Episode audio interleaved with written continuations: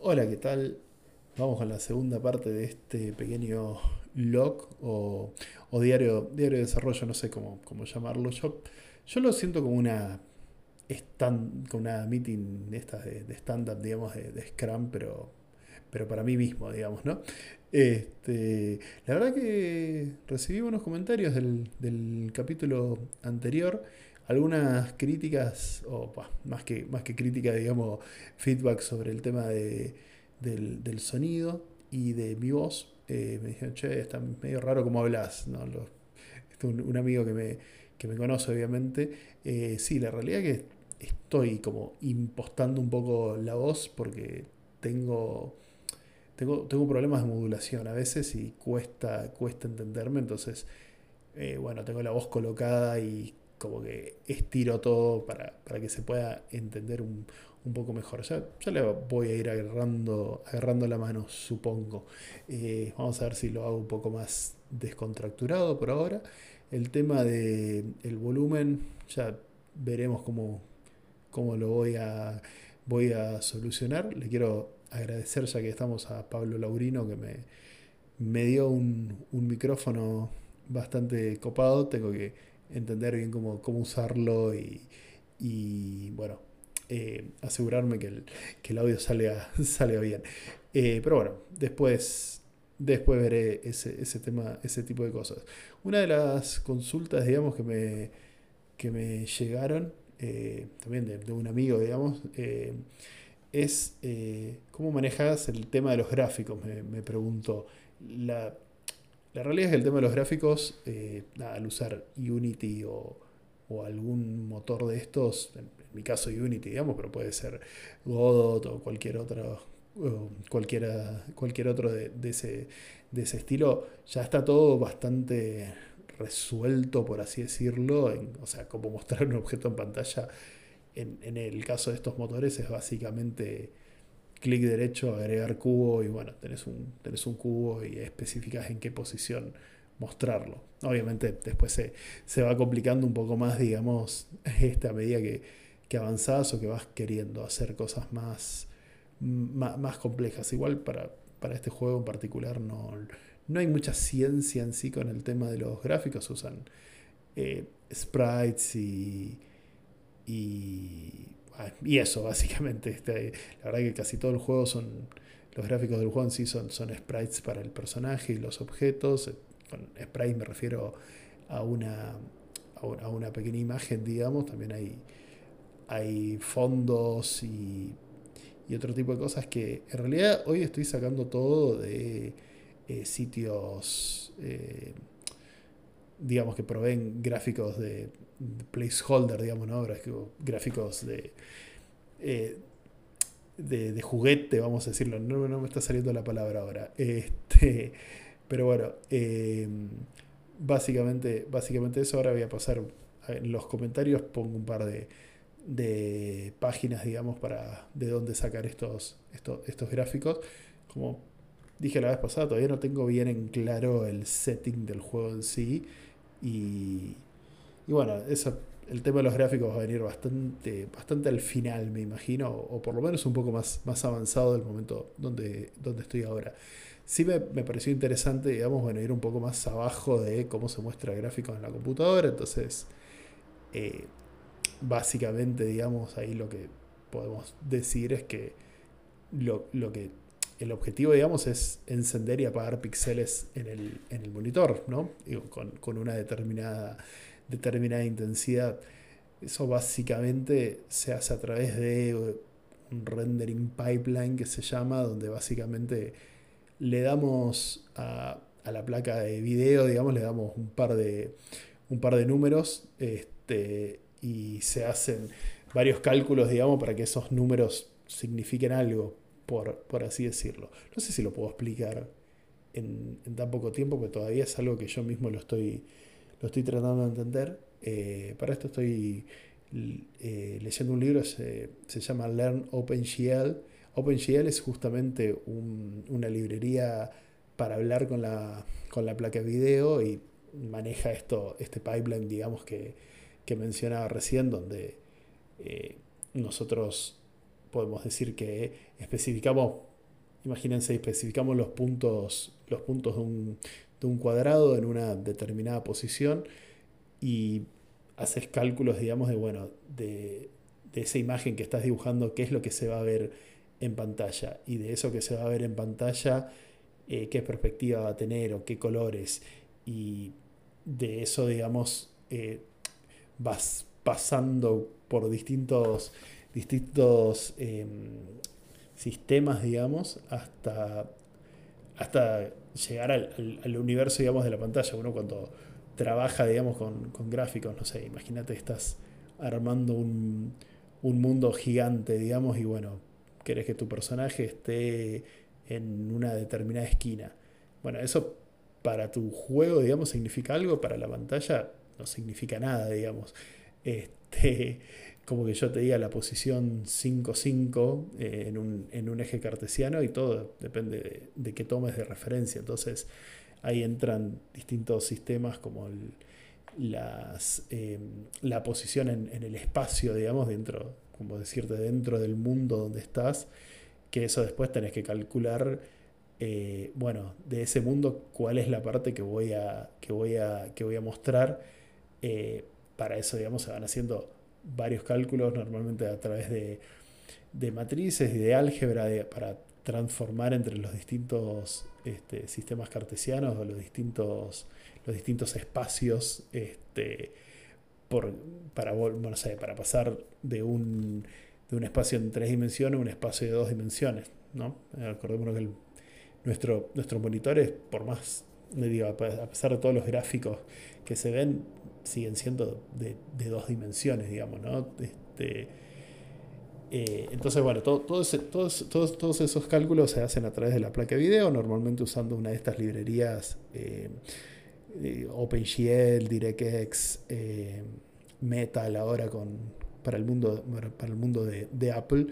Pero bueno, está, interesante, está interesante el tema. Learn OpenGL me parece un, lindo recurso al respecto porque combina bastante práctica, digamos, con, con, teoría.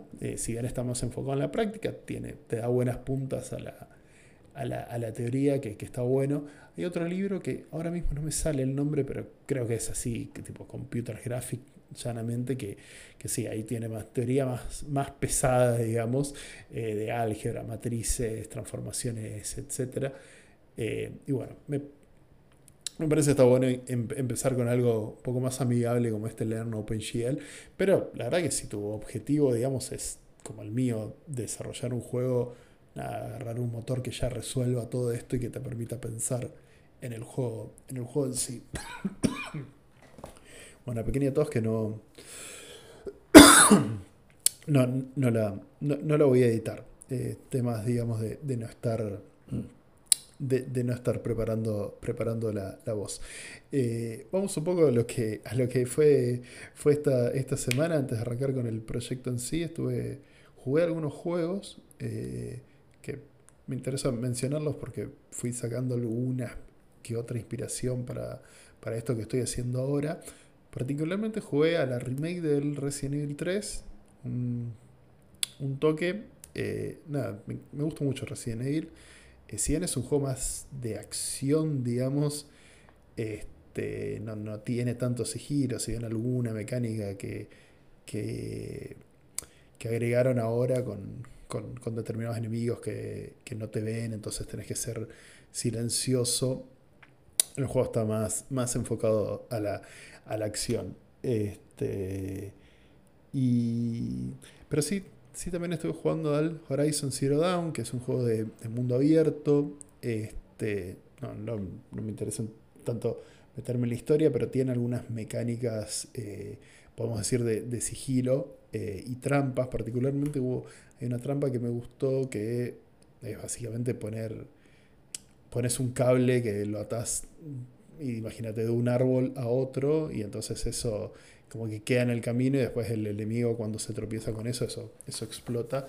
Me pareció interesante para, agregarlo dentro, dentro de este juego. Eh, había mencionado la vez pasada el tema de poner una bomba para abrir una puerta, esa bomba va a alertar un guardia, imagínate en el medio metes una de estas trampas, el guardia la, la accede y bueno, lo podés, eh, lo eliminar. Eh, no sé, veremos, veremos después si, si, vale, vale la pena aplicarla o no. Pero bueno, vamos, vamos a los avances, vamos a los avances en, en concreto. Este, ya después de la semana pasada implementé este, el, algoritmo de pathfinding que había, que había mencionado, el de A estrella o. Em, la verdad fue un poco más sencillo de lo que, de lo que me esperaba. Ah, no sé, no sé por qué creí que me iba a costar un poco más hacer que, que a partir del, camino que, estaba generando el enemigo lo, lo siga, bueno, un personaje en particular lo, lo siga. Eh, pero quedó andando bastante bien en principio, la parte de, que bueno, que encuentra el camino, eh, esquiva obstáculos y demás. Em, claramente mi, implementación fue bastante naif y se rompe un poco cuando, cuando le agrego muchos obstáculos o cuando el mapa es muy grande. Cuando el mapa es muy grande no, me preocupa mucho porque la verdad que los caminos van a ser, van a ser bastante chicos, no va a haber un mapa grande. Eh, pero bueno, sí el tema de los obstáculos porque creo que ya con los, niveles que quiero, que quiero armar, eh, que, no funcione, digamos, dentro o que, se trabe con, esos obstáculos ya, ya es un, problema un poco más, más, más, importante. Pero bueno, en principio el tema está, eh, o sea, tengo, tengo una implementación, el personaje se mueve, ya puedo seguir, digamos, con la siguiente parte, que es básicamente que que reaccione a determinados sonidos. El tema de los sonidos, la verdad, lo pienso resolver de una forma, creo que sencilla, no sé, este, que es básicamente cuando se genera un sonido, voy a em, generar un, objeto invisible, por así decirlo, eh, como, una onda expansiva, digamos, y si el enemigo choca contra esa, contra esa onda, eh, se, activa, digamos, como que lo, escucha.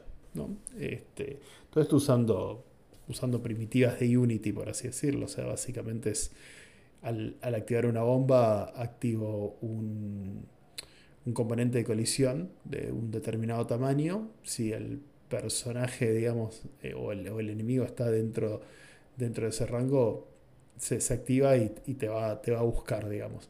Vos te podés ir caminando o corriendo. El si te vas corriendo, te puede volver a escuchar, si bien el, rango, digamos, de, sonido, por así decirlo, de la, de la corrida va a ser más chico que la bomba. Al acercarse al enemigo, tiene más, más, chances de, encontrarte. Pero si, si caminas, el rango de sonido va a ser mucho más chico. Entonces, podés irte por otro lado y que el guardia quede, quede que ahí donde, donde lo habías mandado, por así decirlo, con, la bomba en, el, en, primer lugar. Así que bueno, creo que ya estoy para implementar algunos de los niveles que, tengo pensado, este, jugando un poco con este concepto, vamos a decir, de, conflicto, digamos, que, que, está presente, digamos, como en, estructuras de diría de varios juegos, creo que todos los juegos en sí, como, como por definición, tienen, tienen que tener este, un, conflicto. Eh, no sé, no sé si puedo pensar un ejemplo un juego que no tenga conflicto, ¿no? Es como, es parte de, es parte de la definición, si bien no todo conflicto es, un juego, claramente, ¿no? Eh, pero bueno, en este caso, el, el conflicto, digamos, se da al tener mi personaje que tiene que cumplir una determinada misión, como agarrar un, objeto que está custodiado por, por otra, por, otra persona o a la vez eh, acceder a una habitación para lo cual tiene que eh, utilizar una bomba o un dispositivo que genera ruido y lo cual alerta, alerta a, los, a los guardias. Este, es, es un poco, digamos, con la base, por así decirlo, con lo que va a ser cada, cada nivel, ¿no? Este, tener, no sé, creo, lo, más, lo, más básico y rápido que se me ocurre en ese sentido, tenés una puerta en un lugar que para acceder tenés que usar una bomba, pero obviamente al usar la bomba va a llegar un guardia. Eh, y, ahí, bueno, te tendrás que, que, esconder. No sé, digo, idealmente me gustaría encontrar alguna otra mecánica que me permita abrir la puerta de distintas, de distintas maneras, pero bueno, siempre el conflicto tiene que estar, así que si no haces ruido, quizás tenés que pasar por el lado del guardia y que te va a ver. Eh, quiero, quiero jugar un poco con eso, tener más de un guardia en un nivel y, y tener que, ir de un lado a otro. Tengo, tengo un par de niveles, digamos, diseñados que en papel, en papel parecen, parecen andar.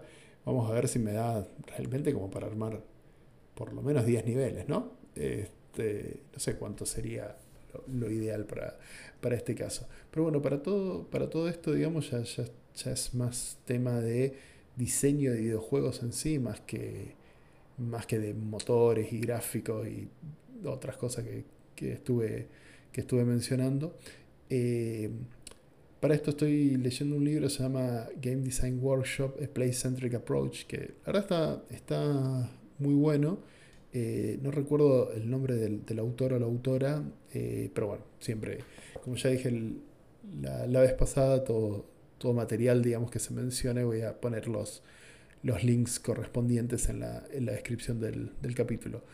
Eh, básicamente, digamos, lo que plantea el libro es diseñar videojuegos mediante el juego en sí, ¿no? Tratar de jugar lo antes posible, por eso es que eh, algunos, algunos niveles, digamos, de los que tengo pensados los, armé, los armé en papel. Si siendo sinceros, creo que el, concepto en sí que, estoy armando no, no, es una novedad, no es algo que necesito testearlo propiamente dicho, sino más bien las mecánicas particulares, bueno, como esto de la bomba, el piolín que, que mencioné antes, este, bueno, jugar un poco de cómo cómo, resulta finalmente tener, tener todo, todo eso junto. Después, bueno, para el diseño de niveles voy a tener que, manejar eh, la administración de recursos en sí, ¿no? Porque si te doy 10 bombas, quizás solucionas todo más fácil a que si te doy una y un violín. Eh, veremos, veremos ahí cómo, cómo, cómo soluciono, cómo soluciono ese, ese tema.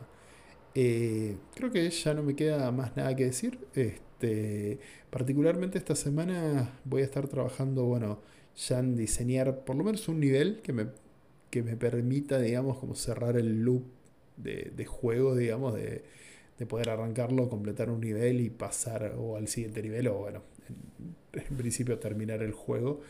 Eh, ya como, como para poder armar un, build y, dárselo a alguien para, que juegue. Eh, no sé si me voy a animar todavía a, publicarlo acá. Este, tampoco, tampoco es que tenga una audiencia tan, grande, ¿no? Pero, eh, pero bueno, no sé, veremos, veremos. La idea es que tener gente que, lo juegue y que me pueda dar un poco, un poco, un poco de feedback. Eh, también, bueno, em, me imagino, digamos, que al llegar a ese punto voy a voy a encontrarme con, otros problemas propios ya de la, de la plataforma o las plataformas, ¿no? en este caso Android y, iOS, que, voy a tener que, resolver. Pero no me, no voy a adelantar, no voy a adelantar a eso ahora todavía, no, miré, no miré mucho. Este, sé un poco de. Tengo, tengo un poco de experiencia, digamos, en, en desarrollo de, de, iOS, pero bueno, tengo que ver bien cómo funcionan los, los plugins de Unity para, para exportarlo ahí. No sé bien todavía cómo es la, ni siquiera el input, ¿no? No estuve mirando mucho, mucho de, ese, cómo resuelve Unity esas, esas cosas.